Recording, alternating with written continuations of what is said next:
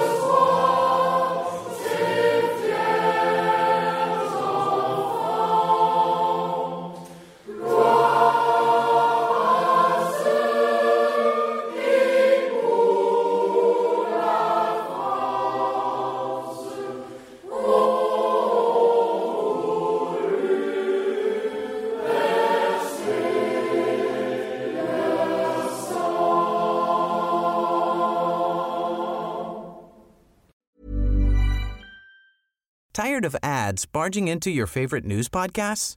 Good news. Ad-free listening is available on Amazon Music for all the music plus top podcasts included with your Prime membership.